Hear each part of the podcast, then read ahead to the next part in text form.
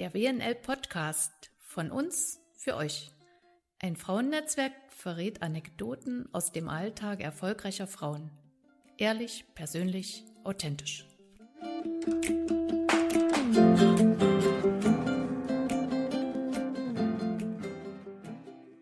Liebe Zuhörerin, wir setzen heute unsere WNL Podcast Serie fort, in der wir mit interessanten Frauen einfach über den beruflichen Alltag plaudern wollen. Ich habe heute zu Gast Mascha Franzen, Rechtsanwältin hier in Köln. Frau Franzen, stellen Sie sich bitte kurz selbst vor. Ja, mein Name ist Mascha Franzen. Ich bin niedergelassene Rechtsanwältin in Köln und ich äh, arbeite mit Studenten. Das heißt, ich biete Hilfe und Beratung äh, rund um äh, den Hochschulbereich, äh, wenn Probleme bestehen, also meistens nicht bestandene Prüfungen, Exmatrikulationen, die drohen. Und im Schwerpunkt äh, klage ich Studienplätze ein. Das heißt, wenn die Kinder ähm, nach Erhalt äh, des Abi-Zeugnisses erkennen können, dass die Abi-Note für den gewünschten Studienplatz nicht ausreicht, dann kann also tatsächlich auch der Anwalt helfen. Und das ist mein hauptsächlicher Einsatzbereich. Das weiß man so landläufig nicht. Also ich hatte auch erst überlegt, was ich mir unter dem Begriff Hochschulanwältin vorstellen muss. Mhm. Sie haben es eben schon versucht zu erklären. Ähm, Sie haben Jura studiert, das haben wir heute gehört. Nach dem Studium ging es dann gleich in die eigene Kanzlei. Nein, das war auch ein, ein Werdegang und äh, eine Entwicklung über einige Jahre. Ich habe erst angefangen als angestellte Anwältin in einer mittelständischen Kanzlei. Ähm, dann bin ich Partnerin geworden, dann habe ich die Kanzlei gewechselt, dann war ich nochmal Partnerin in einer mittelständischen Kanzlei und dann nach einigen Jahren habe ich mich also getraut, muss man ja sagen. Tatsächlich habe ich mich äh, getraut und bin den Schritt gegangen, ein eigenes Büro zu eröffnen. Mm, und ich habe es auch überhaupt nicht bereut, muss ich gleich dazu sagen. Also ich bin froh, dass ich den Mut aufgebracht habe und den Schritt auch gegangen bin. Ich höre so raus, Sie haben sich getraut. Also es gehört schon trotz allem, trotz viel Erfahrung immer noch so ein bisschen Mut dazu, diesen Schritt zu gehen. Wahrscheinlich erinnert man sich ewig an den Tag, an dem man dann gekündigt hat. Ja, ja, ja, tatsächlich. Das ist auch ein Prozess. Also bei mir war es ein Prozess natürlich. Ne? Ich war nicht unzufrieden, aber ich habe gemerkt, ähm, es kann auch noch mal einen Schritt weiter gehen.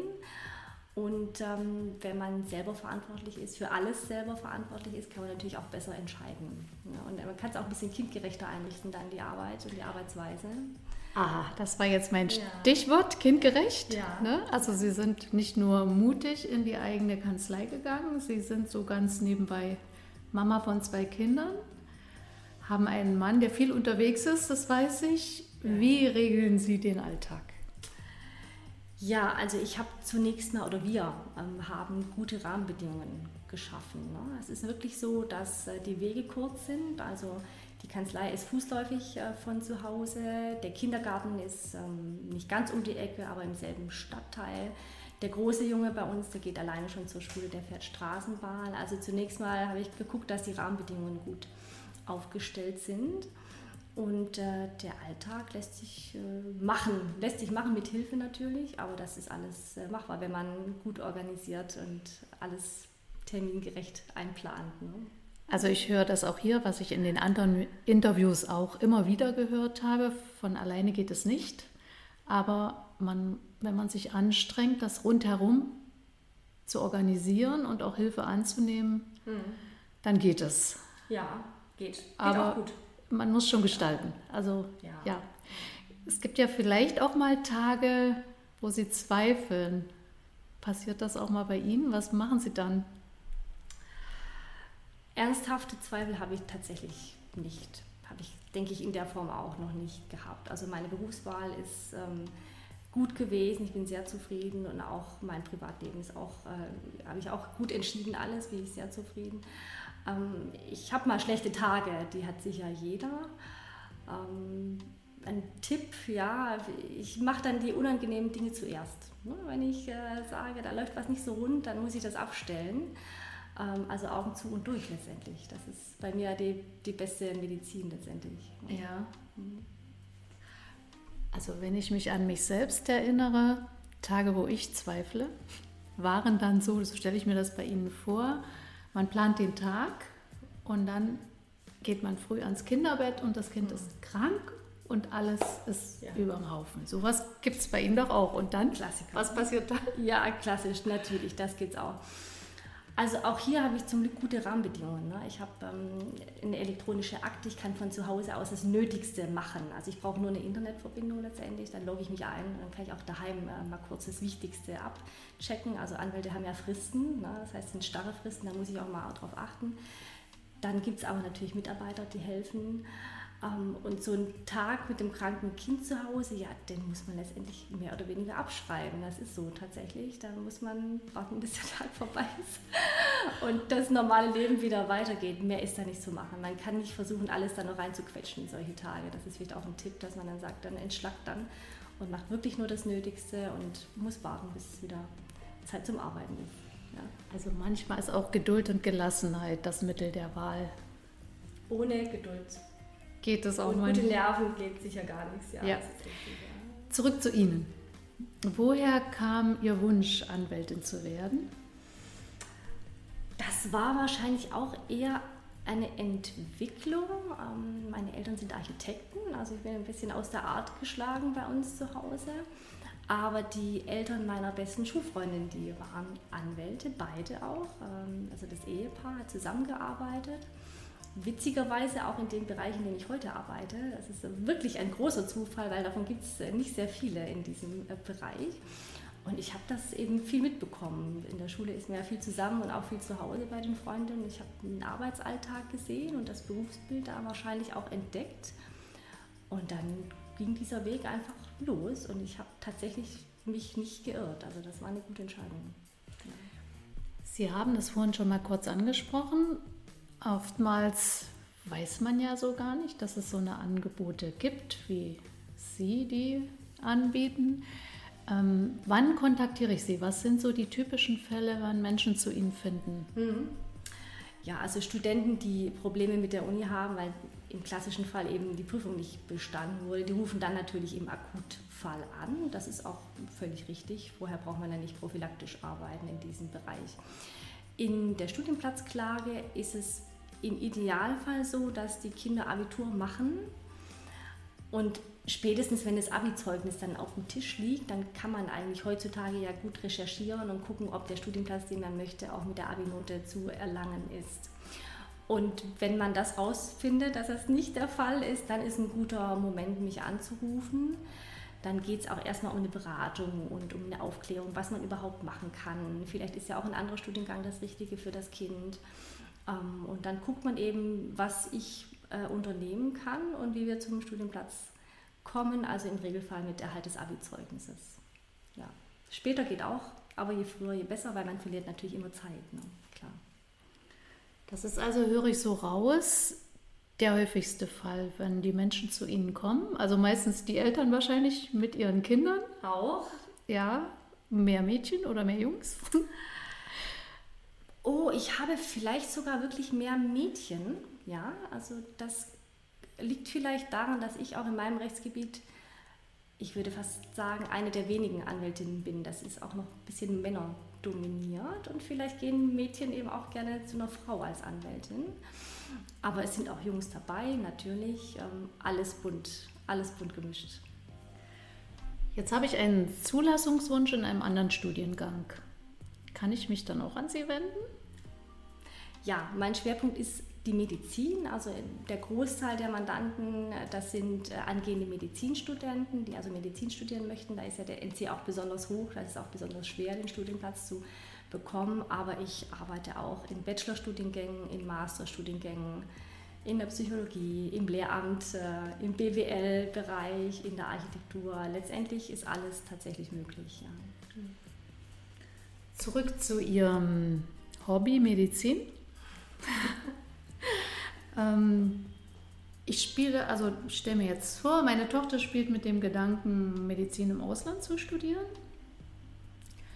Und ich weiß nicht, wie das geht. Können Sie mir dann helfen in solchem Fall? Ja, das ist sogar ein wesentlicher Baustein auch. Ne? Also wir unterscheiden heutzutage tatsächlich das deutsche Medizinstudium und Medizinstudium im Ausland. Ähm, ich berate auch über Wege ins Ausland. Ähm, Im Wesentlichen reden wir dann über osteuropäische Hochschulen tatsächlich. Ähm, die bieten eben gutes äh, Angebot an. meistens kann man dort auf Englisch Medizin studieren, was die Kinder aber gut packen auch, sage ich mal so salopp. Und ich gebe gerne einen Überblick über Möglichkeiten, über verschiedene Fakultäten, was das kostet, wie lange das dauert, wie ich den Studienplatz im Ausland überhaupt bekomme. Das ist auch Teil meiner Arbeit tatsächlich. Das war jetzt so ein guter Stichpunkt, den ich mir auch aufgeschrieben hatte, als etwas, was ich von Ihnen wissen wollte. Was kostet das dann, wenn ich als Eltern erstens zu Ihnen komme und zweitens ja. dann ja auch noch das Kind im Ausland ja. studieren möchte? Ja, also die Auslandsstudenten, das sind tatsächlich alles Medizinstudenten. Ne? Ein Architekt oder was, der studiert nicht im Ausland. Es geht tatsächlich um den medizinischen Bereich. Ähm, eine Erstberatung, in der ich ein bisschen darstelle, welche Möglichkeiten man hat, das sind 200 Euro, das ist also überschaubar. Wenn das Kind dann tatsächlich ins Ausland geht, um dort zu studieren, dann kann man ganz einfach hochrechnen. Dann kommt natürlich die Miete, dann kommt die Unterkunft. Allerdings sind die günstiger, die Angebote, als in Deutschland. Wenn Sie in Bratislava zum Beispiel äh, wohnen, dann haben Sie natürlich eine günstigere Miete als in Deutschland.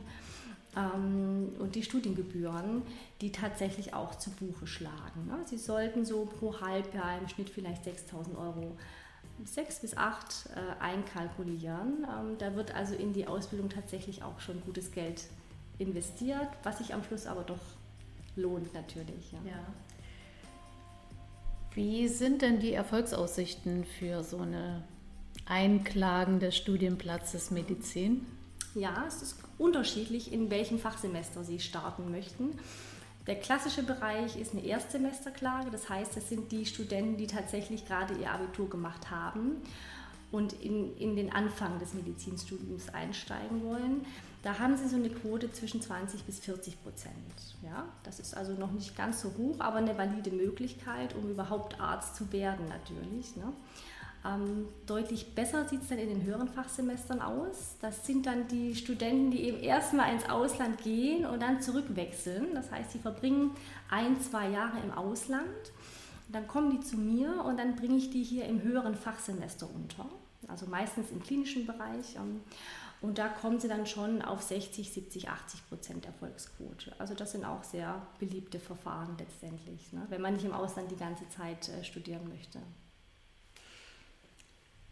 Also ich höre so raus, man darf die Hoffnung nicht aufgeben, also durchaus mal ein bisschen unkonventionell zu starten, aber sich dann später in den Wunschstudienort oder zumindest äh, Wohnort, näheren Studienort mhm. einzuklagen, hat eine ganz gute Aussicht auf Erfolg. Ja, auf jeden Fall. Das ist momentan sicher der beste Weg ne? für alle, die sich das auch trauen. Ne? Das ist momentan die beste Option für alle, die eben sich auch trauen, ins Ausland zu gehen. Das ist aber natürlich nicht bei jedem gegeben. Also ein, ganz junges Mädchen, 18 Jahre vielleicht frisch von der, von der Schule, die traut sich vielleicht noch nicht gleich nach Bratislava oder nach Varna zu gehen ne, und im Ausland zu studieren. Ähm, aber es lohnt sich, würde ich schon sagen. Also es gibt viele Wege, die zum Medizinstudienplatz führen und ich denke, wo ein Wille ist, ist auch ein Weg. Ne? Haben Sie Erfahrung, wenn das jetzt nicht gleich klappt, eine Garantie können Sie ja wahrscheinlich auch Sie nicht geben? Ja, das ist leider richtig. Was macht man in der Zeit, wo man ja wartet auf den Erfolg Ihres Bemühens? Mhm. Das ist relativ auch äh, gut zu beantworten. Die Auslandsstudenten, die also im Ausland schon studieren, die studieren einfach weiter. Ne? Das heißt, die Studienplatzklage in Deutschland, die kann parallel laufen. Man muss nicht zu Hause sein, man muss nicht warten. Ähm, Sie können ganz normal im Ausland weiter studieren. Das gilt auch für sonstige Studienmöglichkeiten in Deutschland. Also ich kann auch einen Platz im Erstsemester einklagen für einen Abiturienten und derjenige kann währenddessen aber Biologie studieren oder Chemie oder Physik, äh, was artverwandtes vielleicht im Idealfall. Das heißt, die Studienplatzklage kann immer im Hintergrund laufen, während man äh, anderweitig ein Studium betreibt oder eine Ausbildung zum Beispiel auch sehr beliebt. Ne? Im medizinischen Bereich gerade machen das natürlich viele. Das geht parallel. Dann beginne ich die Ausbildung und plötzlich ist der Studienplatz da. Breche ich dann die Ausbildung ab oder die ja, die bricht man ab, weil ähm, tatsächlich ein Medizinstudienplatz ist so viel wert und den bekommt man ja auch nicht so schnell nochmal vielleicht. Ne? Das heißt, die Ausbildung bricht man tatsächlich ab.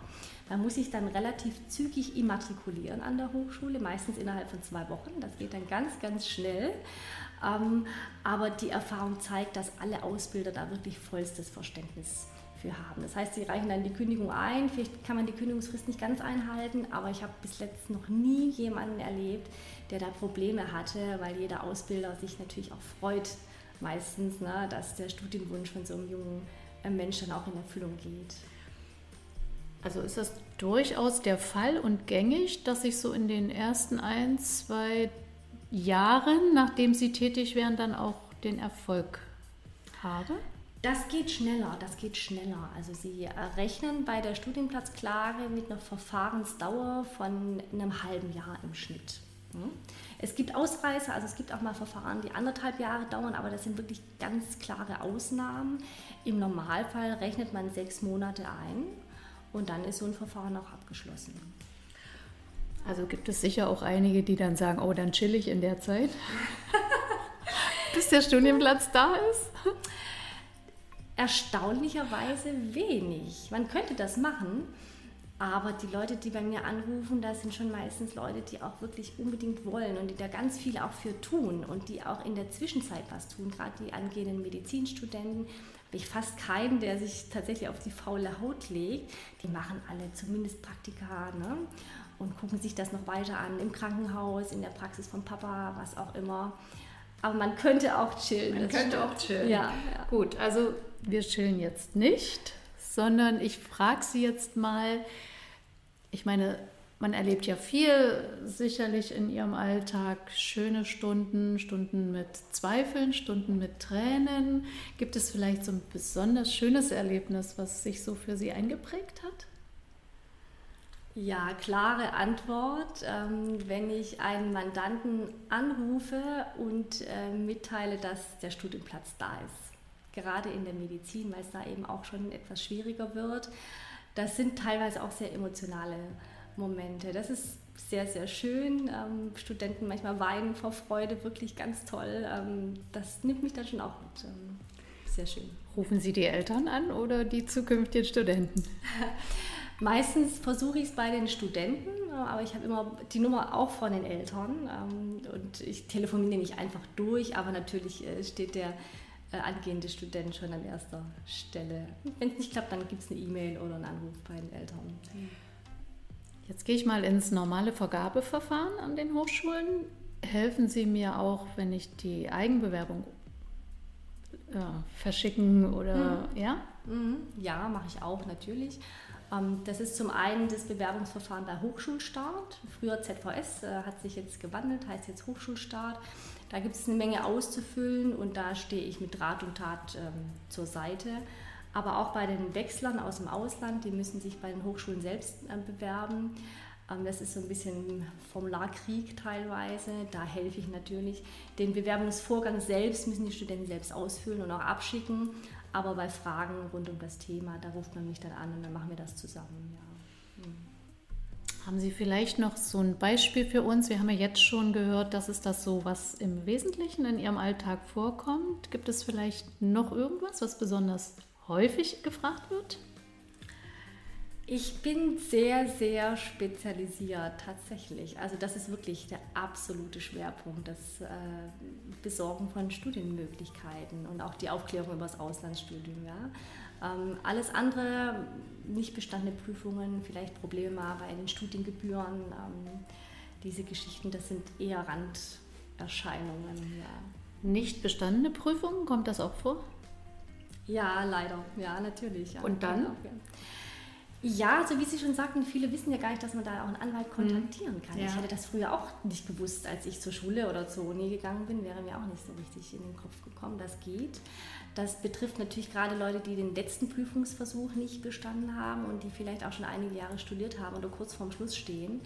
Ähm, dann kann man schon mal den Anwalt anrufen, ähm, weil da stecken ja schon immer persönliche Sachen auch meistens dahinter. Ne? Da ist dann im familiären Umfeld vielleicht irgendwas passiert oder sonstige Erkrankungen.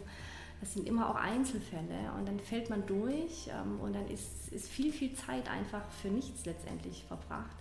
Und dann lohnt sich das schon, denke ich, da mal zumindest reinzugucken, ob man äh, was machen kann.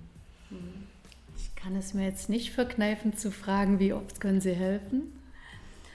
Ja, in der Medizin schon oft, ne? gerade in den höheren Fachsemestern. Also das ist schon ein sehr valides Verfahren.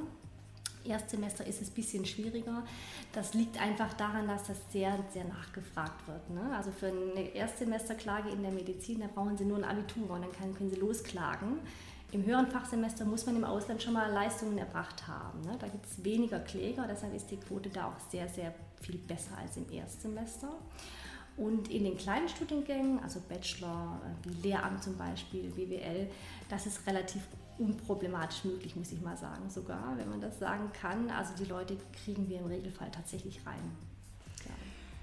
Ich weiß von den Studentinnen, das erlebe ich bei unseren WNL Young Abenden, dass die sehr, sehr, sehr aufmerksam zuhören, weil genau das sind die Dinge, die man beim Studium ja nicht lernt. Man lernt alles Mögliche, aber mhm. diese Dinge ja halt nicht.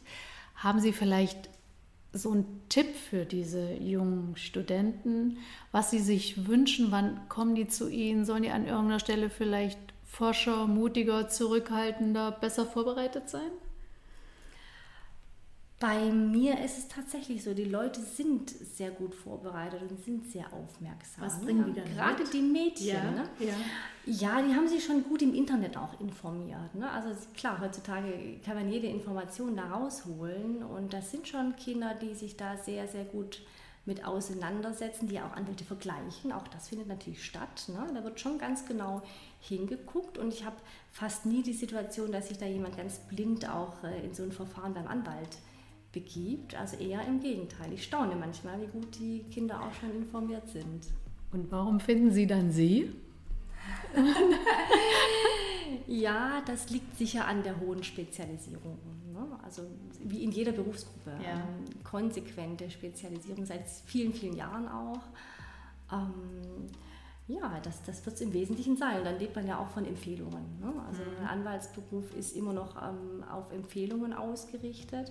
Und klar, wenn ich erfolgreich Studenten einklage, dann haben sie Bekannte und Freunde, ne, die den Weg auch gehen möchten. Oder auch die Auslandsstudenten kennen sich natürlich sehr gut untereinander oder die, die Ärzteeltern auch. Ne? Und dann spricht sich das letztendlich rum. Ja.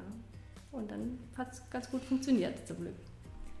Jetzt nochmal zu Ihnen persönlich zurück. Ähm, die Zuhörerinnen sehen das meistens nicht, aber wir beide sehen es. Hier liegen verdeckte Fragen auf dem Tisch. Und Sie, ich bitte Sie jetzt eine von den Verdeckten zu ziehen und uns okay. die zu beantworten. Nehmen wir die in der Mitte, ne? Hm. Na dann. Gefragt wird, welche Werte haben Ihre Eltern Ihnen mitgegeben? Ja, mein, meine Eltern haben auch große Liebe zum Beruf äh, gehabt oder haben das immer noch tatsächlich, arbeiten immer noch. Ähm, also wenn der Beruf Spaß macht, dann kann man den wunderbar ins Leben integrieren, denke ich. Ähm, das habe ich mitgenommen und das setze ich auch, setze ich auch sehr gerne um bei mir im Beruf. Ähm, das ist so der Hauptaspekt, denke ich, ja. Das war der berufliche Teil der Antwort. Vielleicht haben Sie noch einen Rat für uns, was Sie jungen Müttern auf den Weg geben möchten? Ja, auch das. Ähm, wer arbeiten möchte, der soll an dem Plan unbedingt dranbleiben. Ich finde, man sollte sich nicht abschrecken lassen ne, von schlechten Rahmenbedingungen vielleicht oder auch Vorurteilen, ne, dass man nicht arbeiten soll und sich um die Kinder kümmern muss. Ich denke, auch hier kann man das gut vereinbaren und für Kinder ist auch schön, wenn die Mutter zufrieden ist. Ne? Und wenn man Zufriedenheit aus dem Beruf ziehen kann, dann soll man arbeiten und dann gibt man das zu Hause auch wieder weiter. Also einfach nicht abschrecken lassen und Stein für Stein ausbauen das Ganze. Ja. Sie haben uns erzählt, dass Sie sich auch zu Hause Hilfe organisiert haben. Gibt es für Sie so Tabus, wo Sie sagen, so jetzt entscheide ich mich dann wirklich für das, was mir zu Hause abverlangt wird? Oder ist dann jetzt vielleicht gerade mal die Vollmacht, das anhängige Verfahren, der Gerichtstermin wichtiger? Gibt es so eine Situation? Das habe ich auch ziemlich selten, muss ich gestehen. Ähm, ich denke, das entscheidet auch das Bauchgefühl. Ne? Ähm, auch, auch bei Auswahl von Betreuungspersonen. Also wir haben Hilfe zu Hause natürlich, sonst geht sowas nicht. Ähm, wir haben einen Babysitter, wir haben eine nette ältere Dame, die uns ganz toll ans Herz gewachsen ist, die uns sehr viel hilft. Und die haben wir alle gemeinsam nach Bauchgefühl äh, ausgewählt. Und das muss immer stimmen. Man sollte nie aus dem Haus gehen und ein schlechtes Gefühl haben. Ne? Ja. Ähm, und wenn man morgens dann aus dem Haus zum Termin muss und man hat doch ein schlechtes Gefühl, weil das Kind eben doch weint und die Mama darf auf gar keinen Fall, muss man eben gucken, dass man zu Hause bleibt. Ne? Immer nach, nach gutem Gefühl entscheiden. Ja. Gut, dann bedanken wir uns ganz herzlich für dieses Interview. Ähm, ich kann mir durchaus vorstellen, dass es ein paar Fälle gibt, über die Sie uns im Einzelnen oder für die, die es genauer wissen wollen, auch nochmal berichten können. Lasst uns dann bitte eure Fragen wissen. Ich weiß jederzeit, wie man Frau Franzen erreicht. und sie tut das sicher auch selbst. Und dann verabschieden wir uns für den heutigen Termin. Vielen Dank, es hat mir auch Spaß gemacht. Danke. Tschüss. Danke. Das war's für heute. Ich hoffe, es hat euch gefallen und wenn ihr Lust habt, abonniert gerne meinen Podcast und hinterlasst mir eure Kommentare oder Anregungen. Und wenn ihr irgendwelche Fragen habt, die euch dieser Podcast beantworten kann, schreibt auch diese bitte in die Kommentare. Bis zum nächsten Mal, eure Christine Wernzer.